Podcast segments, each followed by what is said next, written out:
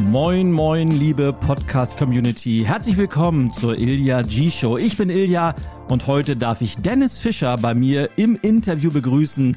Dennis ist Keynote-Speaker zum Thema Future Work Skills. Er hat ein wunderbares Buch geschrieben namens 52 Wege zum Erfolg und am 15. Februar erscheint sein brandneues Buch mit dem Titel, zu dem er auch als Keynote-Speaker unterwegs ist, nämlich Future Work Skills, die neuen wichtigsten Kompetenzen für deine berufliche Zukunft. Und genau zu dieser Zukunft habe ich mich mit ihm intensiv unterhalten und ihm natürlich auch so ein bisschen auf den Zahn gefühlt, mit welcher Philosophie er seine Bücher schreibt, was er für Tipps hat, für Do's and Don'ts. Und ich kann dir jetzt schon sagen, ein wahnsinnig spannendes Interview, bei dem ich dir jetzt ganz, ganz viel Spaß wünsche. Und hier kommt Dennis. Dennis, herzlich willkommen, dass du heute bei mir im Podcast bist. Manche unserer Zuhörerinnen und Zuschauer, wir wissen noch nicht ganz, ob wir das nur Audio oder auch Video äh, publizieren, kennen dich möglicherweise aus dem Boost Your Business Kurs, aber heute bist du zu einem ganz anderen Thema zu Gast, nämlich dem Thema deines neuen Buchs, das ja im Februar erscheinen wird, Future Work Skills. Also erstmal herzlich willkommen, Dennis, schön, dass du da bist. Ja, vielen Dank für die Einladung und das nette Intro. Und Future Work Skills, vielleicht steigen wir direkt mal ein. Warum braucht es denn in der Future oder in der Zukunft andere Skills, als wir das vielleicht heute im Jahr 2022 noch gewohnt sind? Ja, gute Frage. Und eigentlich müsste man das Future auch auf dem Buchcover durchstreichen und durch Today's äh, Work Skills ersetzen. Das klingt halt nicht ganz so sexy, aber eigentlich ist, sind das alles Skills, die wir heute schon brauchen, ja. Also es sind Dinge wie eben lebenslanges Lernen, wie mehr Empathie in der Arbeitswelt, wie Resilienz, Selbstmanagement und so weiter. Und ja, ich glaube, spätestens durch Corona hat es jetzt auch der oder die Letzte gemerkt, dass sich die Arbeitswelt einfach verändert, dass diese VUCA-Welt, diese volatile, unsichere, komplexe und ja, mehrdeutige Welt irgendwie auch in, in den letzten Büros noch angekommen ist. Und da können wir gerne im Detail gleich nochmal drauf eingehen. Da wird sich in den nächsten Jahren noch viel, viel mehr verändern. Und deswegen braucht es da eben andere Kompetenzen als die, die wir irgendwie in den letzten 20, 30 Jahren benötigt haben. Jetzt freut mich natürlich, dass du dich für so einen Titel entsch entschieden hast, weil ich ganz oft äh, immer böse, nein, böse ist vielleicht das falsche Wort, aber durchaus konstruktiv kritische E-Mails, vor allem von meinen Newsletter-Leserinnen und Lesern bekomme, die sich beschweren, dass ich so häufig deutsche Wörter mit englischen Begriffen vermische und kann man das nicht auf Deutsch sagen. Was genau ist denn jetzt Future Work Skills für alle die, die vielleicht nicht so dem Englischen mächtig sind? Genau, genau.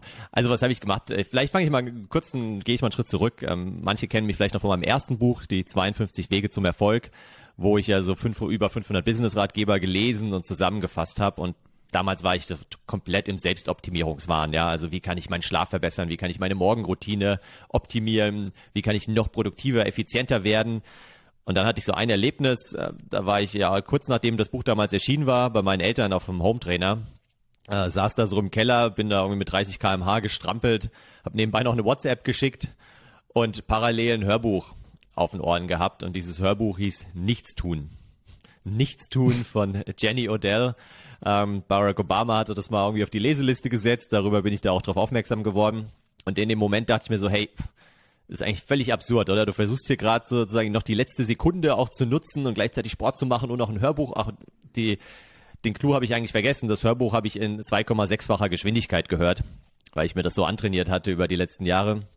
Und dann dachte ich mir, okay, jetzt mal irgendwie ganz langsam, worum geht's denn in den nächsten Jahren? Ja, geht's wirklich darum, dass wir als Menschen immer mehr noch das Letzte aus uns rauspressen, immer mehr zu Maschinen und Robotern werden?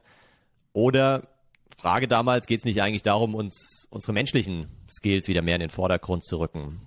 Und dann habe ich mich so auf die Suche gemacht, habe verschiedenste Interviews in meinem Podcast geführt, hunderte wieder, aber nicht hunderte, aber etliche Bücher gelesen, viele, viele Studien zu dem Thema gelesen und bin immer mehr darauf gekommen, dass wir halt in vielen Bereichen man kennt es ja heute, heutzutage schon bei, bei Ärzten, bei Medizinern, auch bei Rechtsanwälten, wo einfach eine künstliche Intelligenz viel schneller irgendwelche Vertragstexte findet, irgendwelche Tumore auf Bildern erkennt und auch viel, viel besser. Und deswegen, ja, es geht eben nicht darum, in Zukunft irgendwie da versuchen mitzuhalten, da haben wir eh keine Chance, sondern es geht mehr darum, unsere menschlichen Skills sozusagen wieder mehr zu trainieren und in den Vordergrund zu rücken. Und das sind eben genau solche Dinge wie Empathie, ja, wie Kreativität, wie komplexe Probleme lösen und so weiter. Und aus diesen ganzen Studien, Büchern und so habe ich dann mal neun Skills herausdestilliert, von denen ich der Meinung bin, dass es die wichtigsten neun sind. Und rund um diese neun dreht sich auch das Buch. Sehr cool. Sind das alles Soft Skills oder sind da auch klassische Hard Skills bei? Nee, genau, das ist eine, eine gute Frage. Ich nenne sie mittlerweile so frei nach Simon Sinek eher Human Skills, weil Soft Skills klingt halt immer so ein bisschen ja weich und ist irgendwie nicht so sexy äh, gewesen in den letzten Jahren. Und ich habe so eine so eine Pyramide, ich kann sie mal kurz versuchen zu beschreiben, aus drei Ebenen. Das unterste sind so die Hard Skills, die klassischen, ja, also wenn ich irgendwo eine Schreinerlehre mache, dann lerne ich da was. Wenn ich äh, IT studiere oder auch Maschinenbau studiere, dann, dann kriege ich da wirkliche Hard Skills mit. Die braucht es auch weiterhin, davon bin ich fest überzeugt. Die zweite Ebene sind dann eher so methodische Skills, also der Bereich vor allem aus dem ich auch komme, so in den letzten Jahren, agile Methoden, neue Projektmanagementmethoden, neue Formen der Zusammenarbeit. Und ganz oben in dieser Pyramide sind für mich dann eben ja Soft Skills, Schrägstrich, Human Skills oder eben Future Work Skills, um jetzt mal mit allen Buzzwords um mich zu werfen, die es so gibt in dem Bereich. Ja, sehr cool. Und was ich da immer ganz, ganz spannend finde, auch wenn, wenn ich mit Kunden arbeite, ist, du nennst sie jetzt Human Skills. Wie genau oder, oder anders gefragt, kann man die überhaupt messen? Wie, wie sind die greifbar? Also gerade so Themen wie Empathie hast mhm. du gerade genannt, was eines meiner absoluten Lieblingsthemen ist. Ich glaube, es wird auch nicht nur ein, ein Future Work Skill sein, sondern wahrscheinlich auch einer der wichtigsten Führungskompetenzen von, von Leadern, von Führungskräften. Aber wie greift man Empathie? Wie misst man das Ganze? Also wie kann ich messen, dass ich mich verbessere in dem Bereich? Ja. Ja, das ist genau die spannende Frage. Hm ähm, oder die Gegenfrage sozusagen, müssen wir es unbedingt messen, ja? Also wir kommen ja so aus der Welt der letzten Jahre, wo wir halt gerade im Personalbereich immer versucht haben, alles irgendwie zu quantifizieren und klar, ich kann sagen, hey, ich habe ein Studium absolviert, was dann davon hängen geblieben ist, ist die andere Frage, aber ich habe dann irgendwie mein Studium. Ich kann sagen, hey, ich habe irgendwie eine Weiterbildung gemacht in Scrum, in Design Thinking, in anderen Methoden. Auch klar kann man dann irgendwie einen Haken dahinter machen, aber genau die Herausforderung ist eben bei diesen Soft Skills. Ja, klar kann ich sagen, ich habe irgendwie einen Kurs in Empathie gemacht, ja, oder einen mhm. Selbstmanagement-Kurs besucht, so. Aber bin ich dadurch besser? Bin ich dadurch empathischer? Also am Ende, für mich gibt es immer so zwei Wege. Das eine ist wirklich in der Selbsteinschätzung. Da habe ich auch so ein, ein Future Fitness Check in meinem Buch, wo man sich einfach anhand von 45 Fragen mal so ein bisschen ansatzweise selbst einschätzen kann, um ein Gefühl dafür zu bekommen, hey, mhm. bei welchem dieser neuen Skills stehe ich schon wie gut da?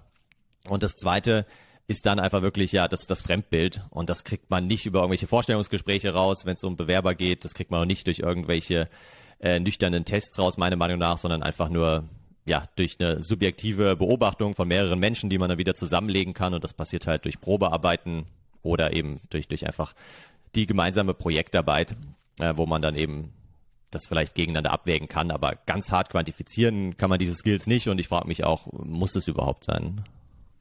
Ah, spannende Frage. Also das ist, heißt, äh, dein, deine, deine neuen Skills, die du definiert hast, sind primär gedacht für mich selber, damit ich bei mir mal ein Check-up machen kann, wie Jetzt muss ich schon wieder ein englisches Begriff, Wort nehmen. Wie future-proof bin ich denn meine Persönlichkeit? Und ja. äh, egal, was was kommt, weiß ich, dass ich die nötige Flexibilität habe, weiß ich, dass ich innovativ genug bin und weniger, um vielleicht andere Leute abzuchecken. Weil ich stelle mir gerade diese Frage, ich mhm. überlege mir, ich habe jetzt ein Unternehmen, egal wie groß, oder ich bin Geschäftsführerin von einem mittelständischen Betrieb und ich lese jetzt dein Buch und sage, wow, genau so eine Menschen suche ich ja, die all diese neuen Skills vereinen und möchte jetzt auch gezielt diese Leute anziehen.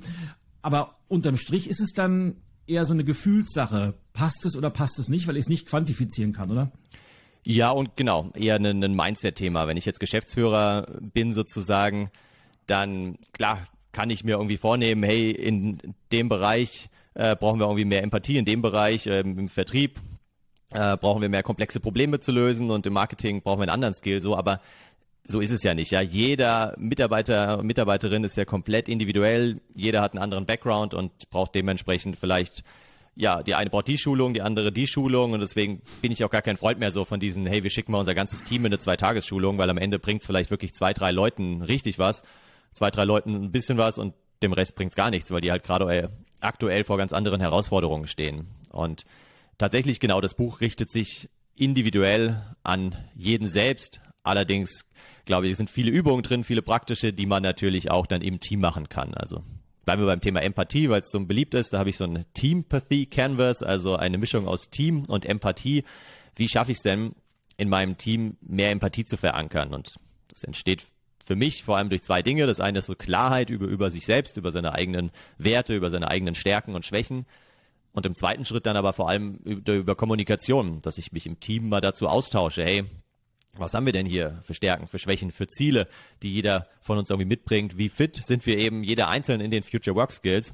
Und daraus entsteht dann wirklich Empathie im Team und dieses Empathie ist ja nichts anderes als sich in die Einstellungen von anderen Menschen einfühlen zu können und sich in andere Menschen hineinzuversetzen und das entsteht eben genau durch solche Übungen. Von daher kann man da auch als Geschäftsführer, als Teamlead einiges mitnehmen, aber prinzipiell ist es erstmal für jeden Einzelnen, ja.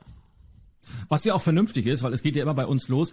Dennis, bevor wir zu sehr uns in diesem Rabbit Hole äh, des Inhalts verlieren, weil es gerne. ist einfach ein spannendes Thema, möchte ich gerne noch mal zwei, drei Schritte zurückgehen mhm. und äh, zu deinem äh, Buch kommen und dem Prozess, weil ich das auch immer ganz spannend finde.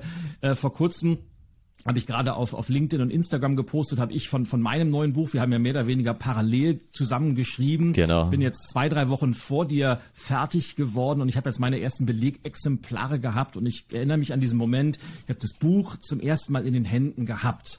Und das ist immer wieder, das ist mega cool, einfach weil ich mich in dem Moment wieder zurückerinnert habe, als ich zum allerersten Mal die, die Idee zu diesem Buch in meinem Kopf hatte, sagt, oh, ganz cool, cooles Thema, könnte man ja mal ein Buch drüber schreiben. Und wahrscheinlich, äh, du arbeitest ja auch viel mit Menschen, die viel machen und hast wahrscheinlich auch oft schon diesen Satz gehört, oh, da müsste ich eigentlich mal ein Buch drüber schreiben. Genau. Erzähl doch mal ein bisschen über die Entstehungsgeschichte des Buches. Also wann hattest du zum ersten Mal die Idee im Kopf und wie ist dann aus dieser ersten Idee das fertige Buch geworden und was ist dazwischen alles passiert? Ja also wenn ich wahrscheinlich ganz ehrlich zu mir bin, hatte ich die Idee schon damals, als ich auf diesem Hometrainer saß, was ich vorhin erzählt habe, ja. weil da irgendwie schon so dieser Wunsch aufkam, tiefer in ein Thema einzutauchen. Und man, es gibt ja verschiedene Gründe, warum man ein Buch schreibt, irgendwie weil man Marketing, Reputation äh, braucht und sich irgendwie darstellen will weil man irgendwie jetzt wirklich ja ein Thema irgendwie erlebt hat oder sein Leben gerne aufschreiben will und das Gefühl hat, man muss jetzt eine Autobiografie schreiben oder so ist es bei mir jetzt auch bei den letzten beiden Büchern gewesen, weil man sagt, hey, ich will mal wirklich mir die Zeit nehmen, mal ganz tief in ein Thema eintauchen. Und die nehme ich mir im Alltag einfach nicht. Ich lese nicht 50, 60 Studien äh, irgendwie so nebenbei. Ich lese auch nicht eben 100 Bücher, sondern wenn ich mir jetzt eben vornehme, das Ganze irgendwie in, in einer Art in einer Buchform zu verarbeiten, dann ja, habe ich gewissen Ansporn, habe ich auch einen gewissen Druck äh, durch den Verlag. Und dann nochmal danke auch an dich. Du hast mich ja damals mit äh, dem Gabal Verlag vernetzt und äh, das war also damals war jetzt auch vor einem Jahr ungefähr. Ich habe gerade nochmal in meine E-Mails geschaut, Anfang Januar 2021 war das. Und dann wurde es für mich konkreter. Vorher war es halt so eine Idee, mhm. aber durch die Unterschrift des Vertrages, ja, kam dann der Zeitdruck und dann wurde es konkreter und dann habe ich mir einfach der, die Zeit im Alltag genommen, ganz tief in, in dieses Thema einzutauchen und Interviews zu führen etc. Wo du das gerade sagst, weil ich das auch ganz oft immer als Frage gestellt bekomme, ja, ich bin wieder bei dem Thema, ich würde gerne ein Buch ja, schreiben, ja. ich weiß nicht so wirklich wie. Wie gehst du vor, wenn du ein Buch schreibst? Äh, führ uns mal ein so ein bisschen in deinen, in deinen Prozess, den du durchlaufen bist, äh, vielleicht die Erfolgsfaktoren, was nicht so gut funktioniert hat. Wie schreibst du so ein Buch? Wie gehst du vor? Das ist echt eine gute Frage. Also wenn ich mich so zurückerinnere, sag mal, beim ersten, beim zweiten habe ich es jetzt ein bisschen anders gemacht. Beim ersten habe ich mir wirklich drei, vier Monate komplett freigeblockt damals, weil ich noch überhaupt keine Ahnung hatte, wie geht das, wie viel Zeit ist, braucht man da und dann habe ich alle Trainings und so weiter quasi abgesagt und mich drei Monate, vier Monate am Stück wirklich nur damit beschäftigt. Habe dann aber gemerkt, okay, das ist, war nicht so der richtige Weg. Zum einen, weil kein Geld mehr reinkam in diesen drei, vier Monaten. Zum anderen, ähm, ja, weil ich auch eben so diese Abwechslung liebe. Deswegen jetzt bei dieses Mal habe ich es immer so gemacht. Ich habe mir wirklich ja meistens so drei, vier Tage oder mal eine Woche am Stück genommen, Manche schreiben auch irgendwie jeden Morgen zwei Stunden, aber da brauche ich dann immer erstmal, bis ich wieder im Thema drin bin. Von daher so drei, vier, fünf Tage am Stück immer. Und dann, ja, könnte man meinen, wenn man mich so kennt, dass ich irgendwie mega strukturiert bin. Und dann habe ich mir erstmal eine, ein Inhaltsverzeichnis gemacht. Das hatte ich auch grob tatsächlich am Anfang. Und dann arbeite ich es halt von oben nach unten durch. Aber ja, so war es leider gar nicht. Ich habe dann echt mich so treiben lassen, habe mich gefühlt wie so ein Autor, der jetzt irgendwo so an der Côte d'Azur sitzt und seine Zigarre raucht und Rotwein trinkt. Ähm, und dann bin ich echt immer hin und her gesprungen. Wenn ich dann morgens angefangen habe, mir überlegt habe, hey, worauf hast du heute Lust? von meiner groben Struktur und dann bin ich mal in einen Skill wie Resilienz reingesprungen oder kritisches Denken. Mal bin ich irgendwie in den letzten Teil reingesprungen, wo es mehr darum geht, wieder ins Handeln zu kommen. Da bin ich mal ganz am Anfang gelandet, so ein bisschen, wie verändert sich die Arbeitswelt, was genau macht künstliche Intelligenz mit unseren Jobs in den nächsten Jahren. Also so bin ich wirklich immer hin und her gesprungen, bis ich so, weiß nicht, 70, 80 Prozent hatte. Und dann habe ich gemerkt, hey, jetzt kommst du irgendwie nicht weiter, jetzt hänge ich und ja, habe mich dann so ein bisschen gezwungen, äh, von oben nach unten das Ganze nochmal durchzugehen. Immer frei nach dem Motto äh, Stop Starting, Start Finishing, was so aus der agilen Welt kommt, weil ich sonst ja am Ende noch irgendwie 20 Kapitel hätte schreiben können, aber keins richtig fertig gemacht habe. Genau, deswegen war so dieser Prozess dazwischen, war irgendwie schön, fluffig, hat echt Spaß gemacht. So am Ende die letzten Wochen waren dann nochmal richtig Arbeit, würde ich sagen, und mhm. äh, eher ein bisschen anstrengend. Aber das kennst du ja, glaube ich, auch, gell, von dann nochmal Korrektur lesen zum Schluss und noch ein zehntes Mal lesen und zum Schluss war ich auch echt froh, als ich es nicht nochmal lesen musste. Ja, es ist, ist wirklich so. Man hat es so oft gelesen, dass man irgendwann auch, also zumindest geht's mir so, ich muss da einen Haken dran machen, weil wenn man das eigene Buch dann so oft gelesen hat, man muss sich wirklich zwingen, die einzelnen Sätze noch wirklich zu lesen und nicht zu überfliegen, weil man weiß ja, was da steht. Aber ja. man muss es ja mit frischen Augen sehen. Das ist gar nicht so einfach, wie es klingt. Jetzt hast du eben in deiner Beschreibung eine Sache so völlig selbstverständlich so uns untergeschoben, nämlich, dass du einfach deine grobe Struktur abgearbeitet hast. Mm, mm. Wie bist denn du zu deiner Struktur des Buches gekommen überhaupt? Weil ich glaube, ganz viele Menschen haben ja einen, einen wahnsinnigen Erfahrungsschatz, vielleicht auch Wissensschatz, wissen aber nicht so wirklich, wie sie den auseinanderklabüstern können, wie sie da eine Struktur draus machen. Also wie bist du von dieser groben Idee ja, Future Work Skills, könnte man ein Buch drüber schreiben, hin zu, zu dieser konkreten Aufteilung deines Buches schlussendlich gekommen. Ja, ja. Also generell vielleicht nochmal kurz, was Verlage ja heute wollen, ist ja nicht ein fertiges Manuskript. Ja, ich habe tatsächlich die Woche gerade wieder mit zwei Personen gesprochen, die mich über LinkedIn kontaktiert haben, gesagt haben, hey Dennis, cool, irgendwie, dass dein Buch jetzt gerade auf Platz 500 war, wir haben deinen LinkedIn-Post gesehen, ich würde auch mal gerne ein Buch schreiben, lass doch mal dazu sprechen. Mhm. Meistens mache ich das dann auch, ähm, ja, aber die haben eben dann auch wieder die Frage gestellt, was braucht man denn da? Muss ich dann irgendwie schon mein fertiges Buch abgeben? Brauche ich da schon die finalen Bilder und so weiter? nehmen? was ein Verlag ja haben will, ist halt so ein Exposé, das also ist ja wie so ein kleiner Business Case sozusagen, wo drin steht, was ist die Idee, was ist eben das Inhaltsverzeichnis und so weiter. Und was sie da noch wollen, ist eine Leseprobe. Das heißt, da muss man sich eigentlich schon gezwungenermaßen Gedanken machen über den Inhalt und kann das nicht erst irgendwie ja, nachmachen, nachdem man den Vertrag dann in den Händen gehalten hat. Und wie bin ich damals zu der Struktur gekommen? Also ich meine, durch die Keynotes, die ich auch vorher schon gehalten habe, wo du mir auch so ein bisschen bei der Struktur geholfen hast, hatte ich schon mal so einen gewissen Dreiklang. Nämlich, wie verändert sich denn die Arbeitswelt so als erste Frage, als, als Ausblick? Was brauchen wir dafür? So als zweite Frage, welche Skills, welche Kompetenzen? Und das dritte, ganz wichtig natürlich, wie komme ich ins Handeln, ja. Also es bringt ja nichts, wenn ich irgendwie sehe, ah, okay, das verändert sich und ich weiß jetzt auch, was ich brauche, aber ich tue halt nichts, sondern hole mir nur das nächste Buch und lese das wieder.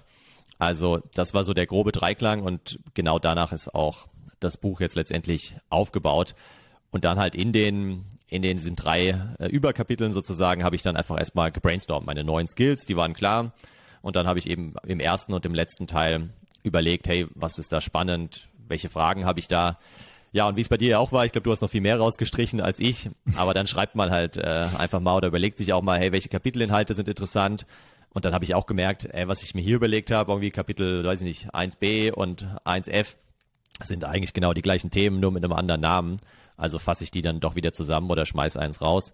Und ja, so ist das so ein Prozess Schritt für Schritt. Jetzt finde ich was spannend. Ich weiß nicht, ob du diese Erfahrung teilen oder bestätigen kannst. Bei mir ist es immer stärker geworden im Laufe der Jahre.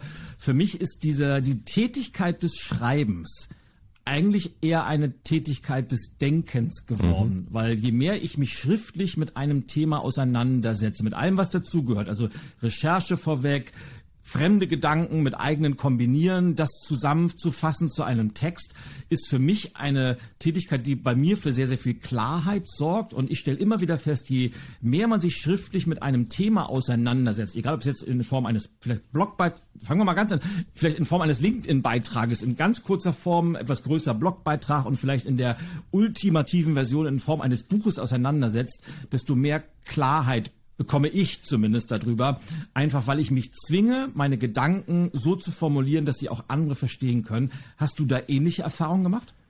Definitiv, ja. Also was ich auch vorhin gesagt habe, für mich war beides mal jetzt so der Anreiz, wirklich meine Gedanken mal zu strukturieren, auch in ein paar prägnante Sätze zu formulieren, da ja eine gewisse gewisse Reihenfolge reinzukriegen und ich meine, das ist ja auch immer der Punkt, warum ich in den letzten Jahren so viele Bücher gelesen habe, warum ich auch generell es immer noch liebe, Bücher zu lesen, weil ich halt einfach, zumindest in den allermeisten Fällen, davon ausgehen kann, da hat sich mal jemand intensiv Gedanken gemacht, das ist durch einen gewissen Qualitätscheck gegangen, das ist inhaltlich gut aufeinander abgestimmt, aufgebaut, da wiederholt sich nicht ständig was. Also ja, deswegen bevorzuge ich das auch bei weitem vor vielen Online-Kursen, Podcasts, äh, Videos und so weiter. Die sind alle gut, um mal kurze Impulse zu bekommen. Aber wenn ich mal tief in ein Thema eintauchen will, finde ich immer noch Bücher, ja, das das allerbeste Medium. Und das geht mir, äh, oder ging mir jetzt auch wieder ganz genauso, dass ich dann einfach gemerkt habe, ah krass, so, so ergibt es irgendwie Sinn, das ist eine logische Reihenfolge und dann auch gerade beim Durchlesen, wo man ja merkt, ah, das Kapitel muss vielleicht irgendwie zwei nach vorne und, und das andere Kapitel muss nach hinten geschoben werden. Und so strukturiere ich dann auch meine, meine Gedanken, ja. Sehr schön. Von deinen strukturierten Gedanken hin zu meinen wechselhaften Gedanken, weil ich möchte gerne, einen gerne. Punkt da rausgreifen, weil ich das so, so faszinierend finde, weil du hast jetzt gerade sehr gut beschrieben, wie viel Arbeit in einem solchen Projekt wie einem Buch drin steckt. Ja, und ich weiß, es gibt auch viele, die sagen, ja, ich, ich quatsch einfach meine Gedanken zwei Tage ein in so ein Diktaphon, dann transkribiere ich das und dann habe ich äh, innerhalb von zwei Tagen ein Buch produziert. Das mag es auch geben. Ich glaube, man merkt es an der Qualität. Du hast gerade gesagt, du hast über ein Jahr ganz, ganz hart dran gearbeitet. Ich habe vor kurzem eine mega coole Story auf Twitter gelesen, wo James Clear, der Autor von mhm. Atomic Habits, was ja, mhm. Äh, ich glaube, im kompletten letzten Jahr 2021 durchgehend auf Platz eins der, der New York Times Bestseller, also äh, eines der erfolgreichsten Bücher über, was übrigens auch sehr, sehr cool ist. Und der hat mal seinen Prozess beschrieben und der hat insgesamt acht Jahre an diesem Buch gearbeitet, inklusive Recherche, inklusive Schreiben. Und da merkt man erstmal, was da drin steckt in so einem Buch, das dann am Ende kommt. Und ich hol so weit aus, weil du hast eben den Vergleich mit Online-Kursen etc. gebracht und ich finde es immer wieder faszinierend, weil was wird dein Buch jetzt kosten? Weißt du es schon aus dem Kopf? Äh, 25 Euro, genau. 25, ja. genau. Meins, mein neues kostet jetzt 28 und wir haben uns ja eben schon drüber kurz unterhalten. Ja, ganz schön teuer und hoffentlich äh, sind Leute bereit, das auszugeben. Und ich finde es immer wieder faszinierend, dass ein Buch, wo ja wirklich unfassbar viel Arbeit drinsteckt. Du hast es ja eben toll beschrieben, dass man da auch sicher gehen kann, dass der, die Recherche da ist und dass die Leute sich intensiv damit beschäftigt haben. Kostet, naja, zwischen 10 Euro Minimum, vielleicht bis maximal 30 Euro im, im normalen Sachbuchbereich. Ich rede jetzt nicht von wissenschaftlichen Büchern, aber so in der Spanne. Und je mehr das ist, desto weniger sagen, ja, ich gebe doch nicht 30 Euro für ein Buch aus. Ja. Wenn wir das gleiche Wissen jetzt in einem Online-Kurs aufbereitet bekommen wo ja ganz oft nicht so viel Arbeit drin steckt. Da sind auf einmal Menschen bereit, da mehrere hundert, manchmal sogar tausend Euro für auszugeben. Was glaubst du, worin liegt das begründet, dass Bücher vom Wert her nicht so gesehen werden wie beispielsweise Online-Kurse und ja, was, was, ja. was, machen wir damit? Kann man das ändern vielleicht? gut, gut. Also ich glaube, es gibt mehrere, mehrere Gründe. Einer, der mir gerade spontan in den Kopf kam, war einfach die Faulheit. Also wir Menschen sind ja irgendwie, wir werden immer fauler so gefühlt, äh, versuchen unseren Energieverbrauch möglichst weit runterzuschrauben. Und bei einem Online-Kurs kann ich mich natürlich einfach hinsetzen und kann mir die Videos anschauen und nebenbei noch irgendwie Chips essen und äh, ein Bierchen trinken so und krieg das Ganze schön aufbereitet, schön präsentiert im besten Fall. Bei einem Buch muss ich selbst aktiv werden. Ich muss erstmal selbst lesen, ich muss vielleicht selbst Dinge markieren, rausschreiben also genau die Dinge, die eigentlich dazu führen, dass man dann auch wieder was umsetzt hoffentlich und was mitnimmt aus dem Buch. Aber es ist natürlich Arbeit. Es ist nicht so entspannt und einfach wie bei einem Online-Kurs. Und ich könnte mir vorstellen, das ist so einer der Gründe, warum man sagt, ey, ach komm, dann zahle ich lieber da 200 Euro und lass mich berieseln, bevor ich hier irgendwie 30 Euro zahle und selbst tätig werden muss.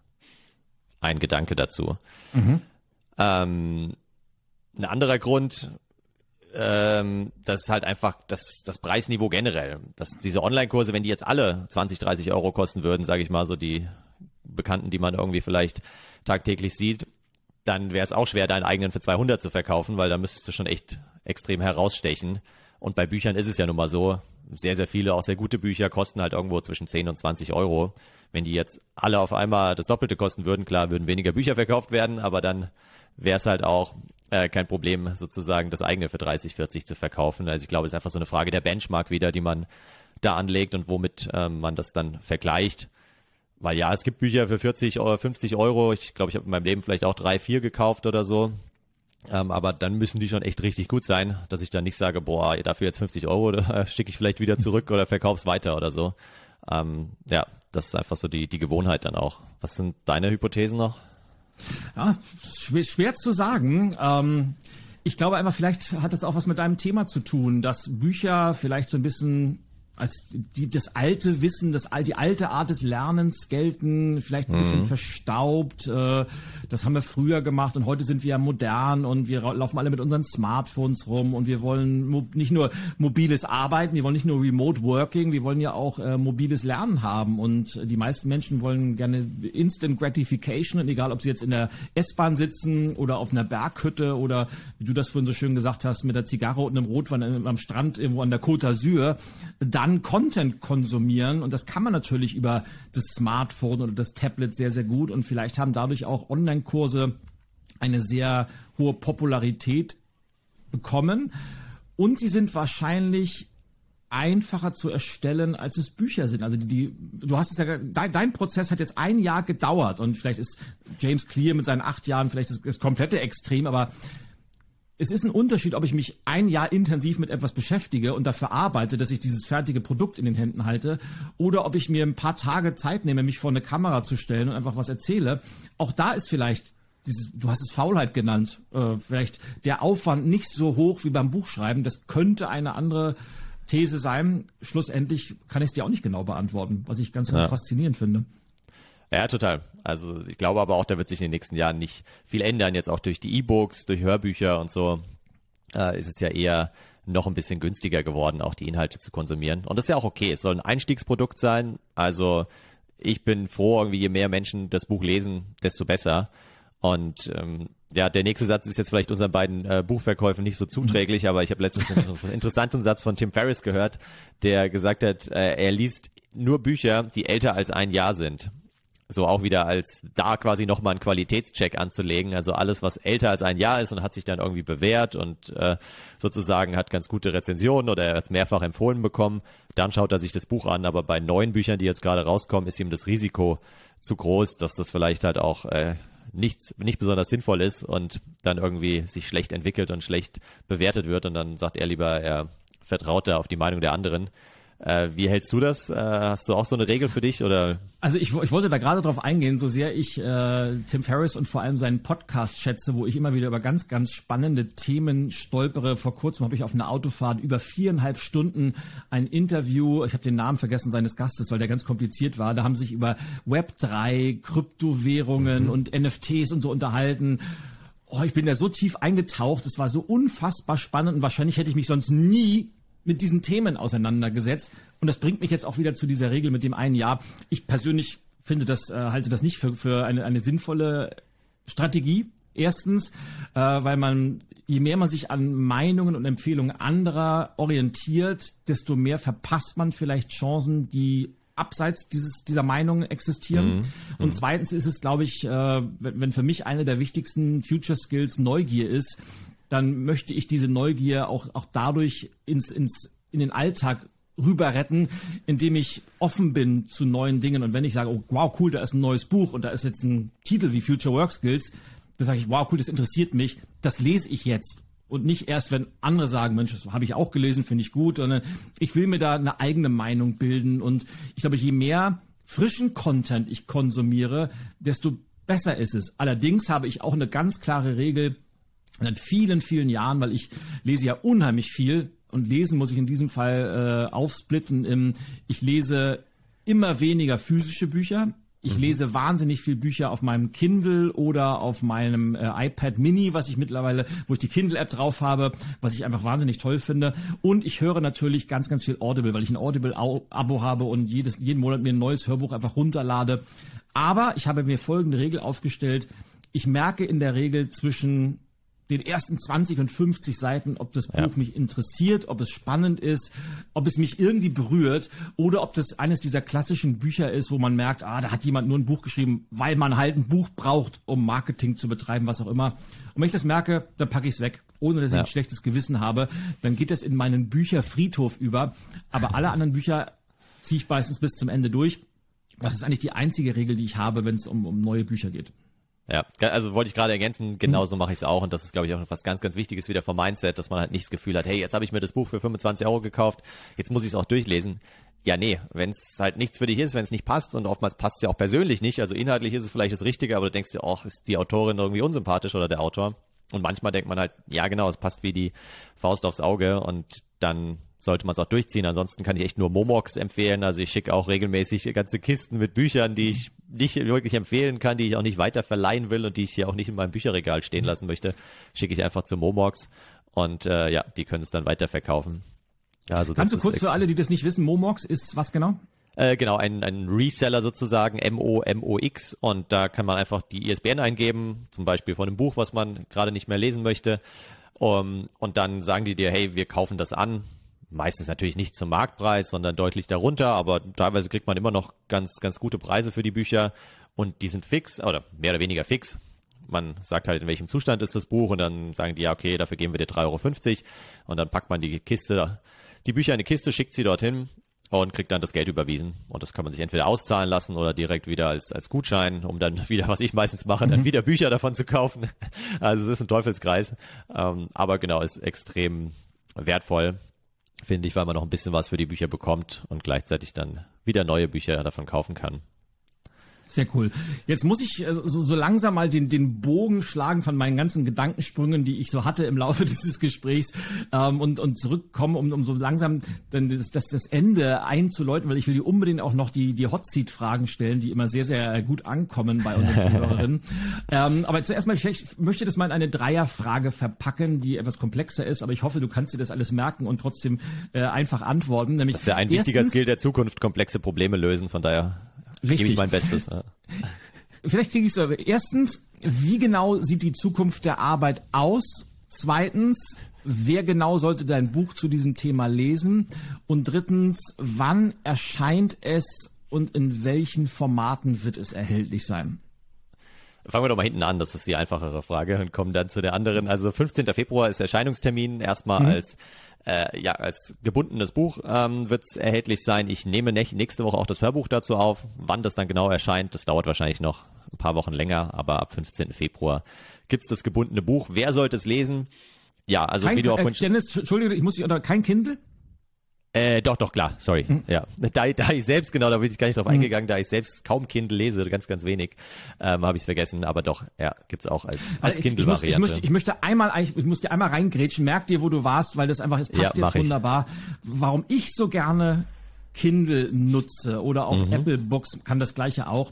Es gibt so coole Softwarelösungen mittlerweile. Das heißt, wenn ich mir jetzt dein Buch kaufe, Future Work Skills, und ich mache das ja genauso wie du. Das heißt, ich arbeite so ein Buch durch. Das heißt, ich mache mir Notizen, ich markiere irgendwas und in der Kindle App kann ich Folgendes machen. Ich kann jetzt bestimmte Sätze markieren, ich kann mir mhm. Notizen da reinschreiben. Und jetzt passiert Folgendes. Wenn ich beispielsweise dein Buch, also die Notizen aus deinem Buch mit einer Software namens Readwise verknüpfe, Aha. importiert Readwise automatisch sämtliche Notizen, die ich in deinem Buch gemacht habe, sämtliche Stellen, die ich in deinem Buch markiert habe, bereitet sie ganz, ganz wunderbar optisch auf und dann kann ich sie aus Readwise automatisiert in die Notiz-App meiner Wahl importieren, wo ich dann meine, meine Gedanken dazu machen kann, wo ich sie zusammenfassen kann.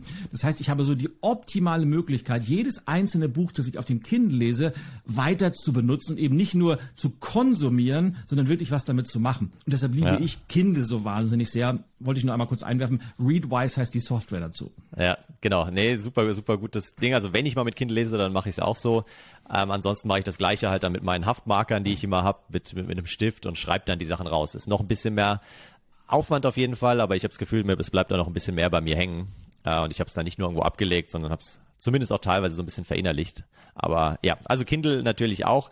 Ähm, für wen ist es gedacht? Also wirklich jeder, der sich selbst, aber auch sein Team, sein Unternehmen voranbringen will, fit machen will für die nächsten Jahre. Und ich sage jetzt bewusst nicht die nächsten Jahre, die da auf uns zukommen, weil das wäre die falsche Aussage. In meinem Buch geht es eben genau darum, dass da gar nichts auf uns zukommt. Ja, die, die Zukunft ist ja nur was, was irgendwie in unseren Gedanken existiert. Und wenn ich jetzt eine Sekunde warte, dann ist die Zukunft schon wieder da und dann ist es schon wieder Gegenwart. Also jetzt ist es schon wieder weg. Ja. Jetzt ist es schon wieder. Wo ist denn die Zukunft? also es ist was, was wir selbst kreieren können. Das klingt immer nach so einer Plattitüde, aber wenn einem das mal bewusst wird, dann wird einem hoffentlich auch klar, dass wir die Zukunft halt selbst gestalten können. Von daher, um deine erste Frage äh, zu beantworten, da kommt nichts auf uns zu. Klar, es gibt große Technologien, es gibt Trends, es gibt ja, vor allem künstliche Intelligenz, es gibt in Deutschland den demografischen Wandel, der unseren Arbeitsmarkt radikal verändern wird. Es gibt Fachkräftemangel. Wenn wir im Moment in die Zeitung schauen, im Handelsblatt gibt es jeden Tag irgendeinen Artikel zum Thema Fachkräftemangel und es wird noch viel, viel stärker in den nächsten Jahren zunehmen. Und da gibt's gewisse Trends, es gibt auch, wie gesagt, Technologien und es gibt äh, reiche Menschen, sehr, sehr reiche Menschen, wie Elon Musk, Jeff Bezos und so weiter, die viel, viel Geld in diese Technologien wie Metaverse, wie Virtual Reality, wie KI und so weiter investieren. Ähm, das heißt, klar, diese Trends werden sich weiter fortsetzen, werden unser Berufsleben verändern, aber am Ende haben wir doch selbst wirklich in der Hand, wie wir auch in Zukunft leben und arbeiten wollen und können das durch immer wieder kleine Entscheidungen jeden Tag selbst mit beeinflussen. Und ja, dementsprechend verändert sich die Zukunft nicht, sondern wir verändern die Zukunft. Super cool formuliert. Und wer genau das tun möchte, der sollte sich am besten dein Buch kaufen. Entweder vorbestellen oder am 15. Februar kaufen oder danach. Wir verlinken das logischerweise in den Shownotes. Das heißt, ihr müsst da einfach nur draufklicken und schon habt ihr Dennis Buch in den Händen. Ich durfte schon reinlesen, so viel darf ich sagen. Und ich finde es äh, sehr, sehr cool. Also nicht nur, nicht nur inhaltlich äh, auf den Punkt, sondern du schreibst einfach sehr, sehr cool.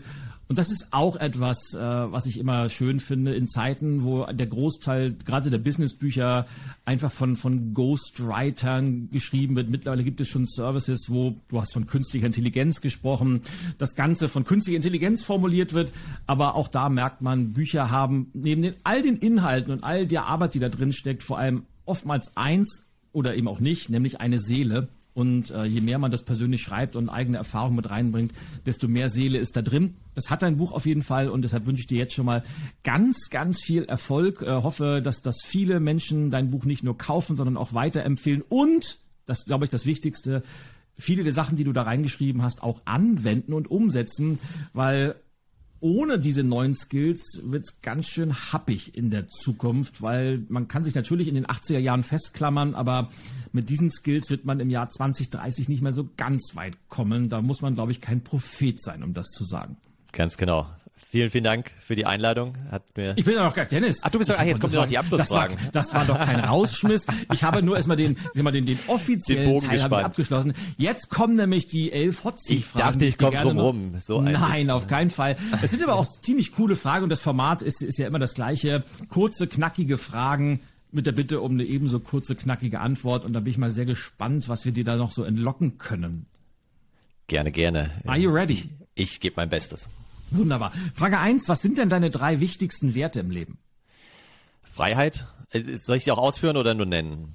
Wie du, je nachdem, wie kurz und knackig deine Ausführung ist. Also Freiheit in allem, was ich tue, egal wo ich arbeite, wie ich arbeite, mit wem ich arbeite. Wir, ja, dein, in deinem Buch geht es ja um Selbstbestimmung. Es geht in eine ähnliche Richtung. Ich nenne es aber Freiheit. Das zweite ist lebenslanges Lernen. Also selbst hoffentlich, bis ich ganz, ganz, ganz alt bin, immer wieder Neues zu lernen und aber auch andere Menschen zu helfen, sich weiterzuentwickeln und Neues zu lernen. Und das dritte ist Inspiration. Das ist für mich so ein magisches Wort irgendwie. Ich schreibe es in jedem meiner Newsletter. Ich will andere Menschen inspirieren. Ich habe irgendwie das Gefühl, dafür bin ich auf der Welt. Ich will aber auch selbst inspiriert werden und mich mit inspirierten und inspirierenden Menschen umgeben. Das sind die drei wichtigsten Werte. Wo wir gerade von der drei sprechen, was sind denn deine drei Lieblings-Apps auf deinem Smartphone oder deinem Laptop? Meine drei Lieblings Apps, also tatsächlich, da haben wir gar nicht drüber gesprochen, aber Scrivener habe ich sehr, sehr lieb gewonnen. Das ist ein äh, Computerprogramm, äh, mit dem man eben Bücher oder auch Blogartikel mittlerweile schreibe ich auch damit teilweise. Ähm, aber da kann man eben sehr, sehr schön in Scrivener das Ganze strukturieren, aufbereiten. Ähm, meine Lieblings-App auf dem Smartphone ist Notion. Da hast du ja auch schon einiges äh, drüber erzählt. Die nutzt du auch fleißig. Die nutze ich also sowohl auch auf dem Laptop als auch auf dem Smartphone. Und ansonsten tatsächlich äh, Spotify im Moment mal wieder. Ich habe länger wenig Musik gehört, aber im Moment höre ich vor allem klassische Musik. Ich weiß auch nicht, wie ich dahin gekommen bin und äh, ich tauche da so ein bisschen in die, in die Welt der Klassik ein. Die nächste Frage ist keine Frage, sondern der Anfang eines Satzes, den ich dich bitte zu vollenden, nämlich damit habe ich mein erstes Geld verdient. Mit Gärtnern.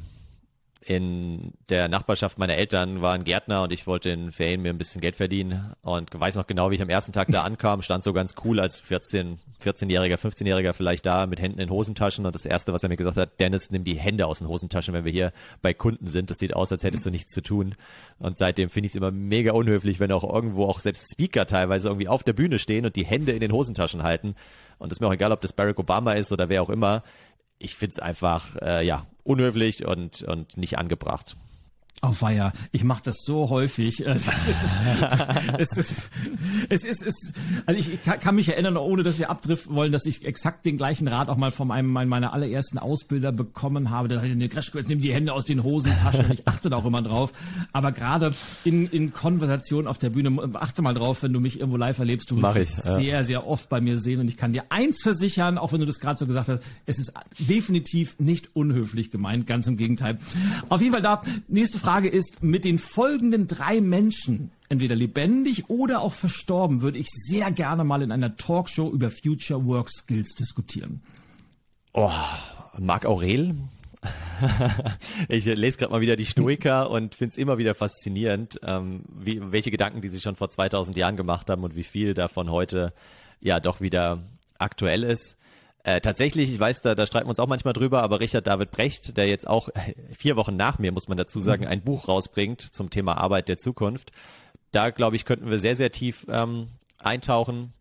Und die dritte Person äh, wäre tatsächlich Angela Merkel so spontan, weil ich glaube, die hat jetzt Zeit, sich über sowas Gedanken zu machen, äh, kann das jetzt vielleicht auch ein bisschen anders beurteilen, als sie es vorher gemacht hat. Und ich glaube, wir haben da in Deutschland extremes ja, Potenzial, aber auch extremen Aufholbedarf. Und ich glaube, da könnte man mit ihr ganz gut zu brainstormen und vielleicht das ein oder andere Projekt lostreten. Glaubst du, dass Angela Merkel in ein Loch gefallen ist jetzt? Nee, das glaube ich nicht. Die hatte angeblich noch neun äh, Helferlein so, die, die für sie irgendwie schreiben und äh, Termine organisieren und keine Ahnung. Ich weiß nicht, wofür sie diese ganze Entourage braucht. Aber von daher glaube ich nicht, nee. Also ich bin mir ziemlich sicher, es gibt ja so Diskussionen, gibt es jetzt ein Buch mit oder über sie oder nicht. Ich glaube schon, dass es ein Buch in irgendeiner Form geben wird, weil allein die Kohle, man äh, lässt sie sich wahrscheinlich nicht entgehen, wenn sie die ganze Zeit schon nicht besonders viel verdient hat. Sie wird jetzt keine Speakerin, ich glaube, da brauchen wir uns keine Sorgen zu machen, dass jetzt immer Angela Merkel statt uns gebucht wird. ähm, aber ich glaube, genau, ein Buch kommt und dann ja, wird sie so ein bisschen hinter den Kulissen irgendwie weiter das Netzwerk ziehen, Leute miteinander connecten äh, hin und wieder vielleicht mal in, in der Talkshow irgendwann auftreten, aber da muss man sich schon echt richtig bitten, vermute ich. Aber langweilig wird der nicht. Ne? Nee, das glaube ich auch nicht. Aber glaubst du nicht, also ich, ohne dass ich jetzt zu tief eintauchen möchte, aber glaubst du nicht, dass jemand, der 16 Jahre die wichtigste Person in einem Land war, und ich habe gerade wieder gestern so, so einen Ausschnitt aus dem Interview mit Per Steinbrück ge mhm. gehört, äh, die war ja auch sehr, sehr tough und hat ja auch ihre Ellenbogen aus und glaube ich auch ja. die Macht sehr, sehr genossen. Und jemand, der über eine solche Machtfülle verfügt hat. Und von heute auf morgen ist das alles weg. Glaubst du nicht, dass die, dass da was fehlt, dass da so ein Vakuum entsteht? Doch, also dass da was fehlt, das glaube ich schon hm. und dass das jetzt ein anderer Arbeitsablauf ist. Aber wenn ich jetzt gerade so Per Steinbrück oder auch ja hier hm. unseren äh, Gerhard Schröder irgendwie mir vor Augen hole, dann glaube ich, die hatten halt auch eine andere Motivation doch noch als sie. Ja, die waren getrieben auch so durch die Macht, durch äh, das Ansehen, durch öffentliche Auftritte und so weiter. Und ich glaube, das war ihr halt nie so wichtig. Die war wirklich durch die Sache getrieben, eher inhaltlich angespornt, wäre jetzt so meine Einschätzung gewesen. Und deswegen, ja, glaube ich, wenn sie da sachlich irgendwo weiterarbeiten kann und, und vielleicht weiter irgendwo mit Leuten sich austauschen kann, so die Fäden so ein bisschen im Hintergrund irgendwo vielleicht noch ziehen kann, ein paar Leute vernetzt, kann ich mir vorstellen, dass ihr das andere, der Rummel und so gar nicht so fehlt. Wir wünschen ihr auf jeden Fall alles Gute liebe Definitiv. Angela, falls du mal wieder den Podcast hörst. Den Podcast freue mich, immer, wenn, freu mich immer, wenn sie einschaltet. Das ist immer sehr schön. So, anyway, wie bin ich, wie sind wir da wieder gelandet? Ich wollte doch die Fragen kurz und knackig Ich glaube, du warst jetzt bei Frage, Frage 3 von 11 oder so, also wir haben noch eine Nee, Stunde. wir sind bei Frage 5 und Frage oh, 5 äh, ist, ist gar nicht so ohne. Was war denn der wichtigste Fehler deiner Karriere? Der wichtigste Fehler meiner Karriere wahrscheinlich die, äh, die Festanstellung, die zweite nach meiner Startup-Erfahrung in Berlin ähm, wo ich dann dachte, hey, jetzt brauche ich erst nochmal Beratererfahrung äh, und ja, so ein bisschen Inhouse-Beratung und so und, und brauche irgendwie ein paar Frameworks und Tools und dann bin ich nochmal in die Festanstellung gegangen, obwohl ich eigentlich schon wusste, dass ich mich äh, selbstständig hätte machen sollen. Und das war echt eine zähe Zeit. Es waren so zweieinhalb Jahre, es gab Höhen und Tiefen, ähm, aber schon mehr Tiefen als Höhen. wo ich gemerkt habe, hey, irgendwie bist du ja nicht richtig happy, aber du weißt noch nicht, was du willst. Und jetzt lebst du in München, hast höhere Lebenshaltungskosten und so weiter. Und genau, da habe ich einiges auf jeden Fall gelernt, aber dann Gott sei Dank irgendwann den Absprung geschafft. Was war denn dein bester Kauf der letzten zwölf Monate? Kann was Kleines sein, kann aber auch was Großes sein.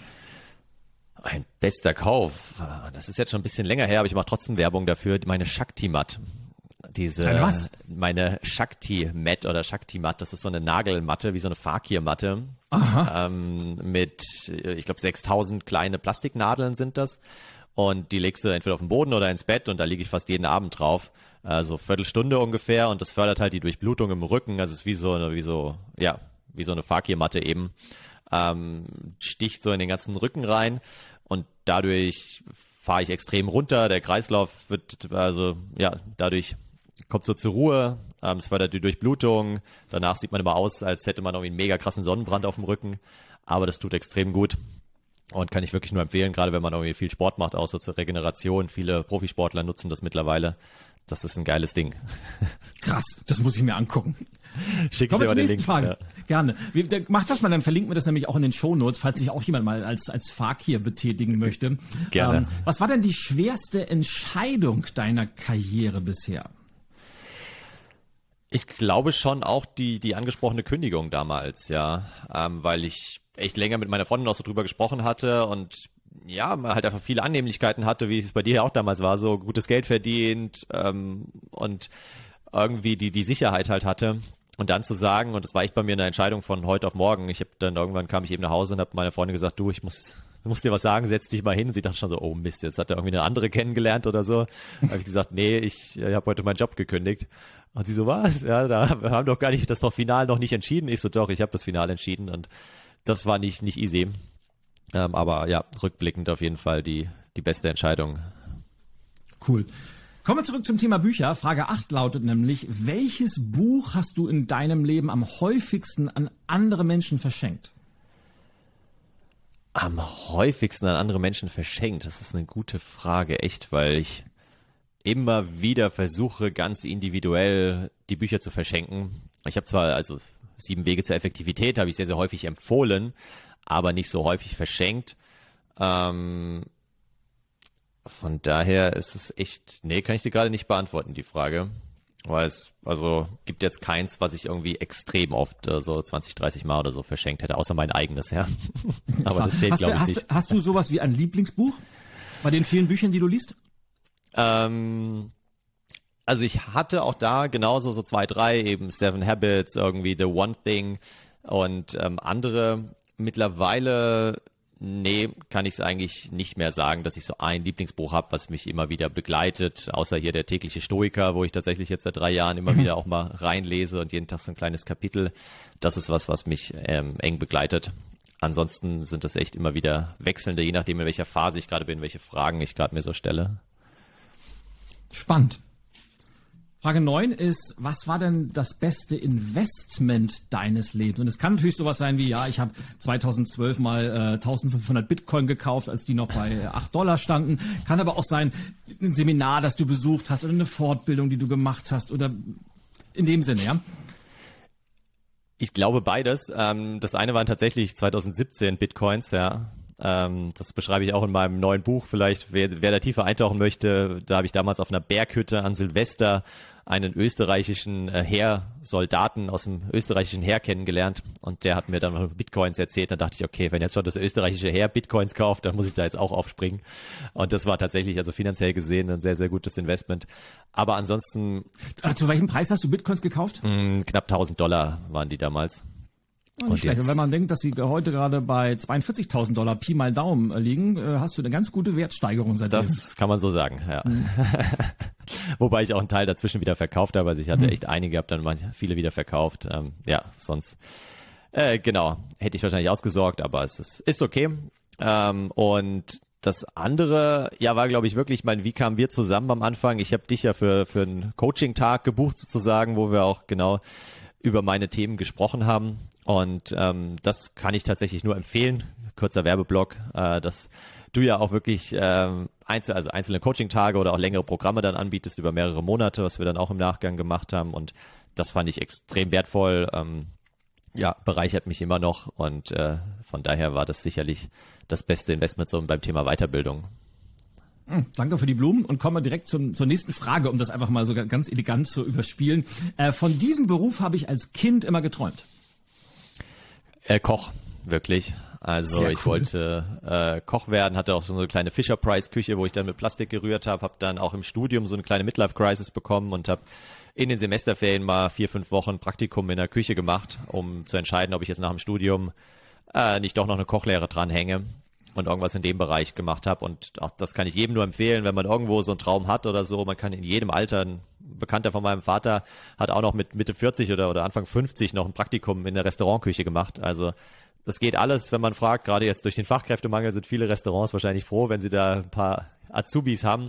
Und wenn man sagt, ey, vielleicht wäre das ja doch was für mich, schaut's euch an. Für mich war damals die Entscheidung klar, ich habe keine Lust, hier irgendwie bis nachts um zwölf auf dem Boden rumzukriechen und äh, die, die Fliesen zu putzen, mich irgendwie mhm. anschreien zu lassen. Äh, bei, bei 50 Grad im, im Sommer da am heißen Herd zu stehen und Fleisch zu brutzeln. Also es war eine mega coole Erfahrung. Ich habe auch echt, also ja, kochtechnisch viel mitgenommen. Äh, kann jetzt so ziemlich schnell schneiden, die Zwiebeln würfeln und so weiter. Das klappt alles super gut. Aber ich wollte es nicht beruflich machen. So, und jetzt sind wir schon nach äh, 78 äh, Umwegen und Schlenkern und, und äh, Wiederholschleifen äh, bei Frage 11, und zwar der letzten gelandet. Und jetzt bin ich sehr, sehr gespannt. Wie lautet denn dein Erfolgsgeheimnis, Dennis, in einem Satz? Das ist eine richtig gute Frage zum Abschluss. Ich würde mal sagen, machen, machen, machen. Also wer mich kennt, weiß, dass ich immer so hin und her gerissen bin. Auf der einen Seite so ein bisschen auf der philosophischen Ebene unterwegs, gerne auch mal mich irgendwie gedanklich in Themen reingraben, aber auf der anderen Seite auch so der Pragmatiker, der jetzt versucht, nicht immer allzu lange zu fackeln. Und ja, ich glaube am Ende, wir werden nicht die die Welt verändern, die halt irgendwie nur nachdenken und nur zögern und zaudern, sondern wir brauchen weniger Vordenker und mehr Vormacher. Und deswegen ist das so der Satz, der mich immer begleitet. Ein perfektes Schlusswort, würde ich sagen. In diesem Sinne, mein Lieber, ich danke dir, dass du mein Gast warst, dass du ein wenig dein neues Buch vorgestellt hast, dass du uns Einblicke in deinen Schaffensprozess, äh, deine Philosophie gegeben hast. Und ich wünsche dir natürlich äh, jetzt schon mal alles, alles Gute und ganz, ganz viel Erfolg, wenn es dann ab dem 15. Februar soweit ist mit Future Work Skills. Vielen, vielen Dank. Dann darf ich jetzt sagen, genau. Vielen, vielen Dank für die Einladung, hat Spaß gemacht. Und bis bald, Ilja. Ciao.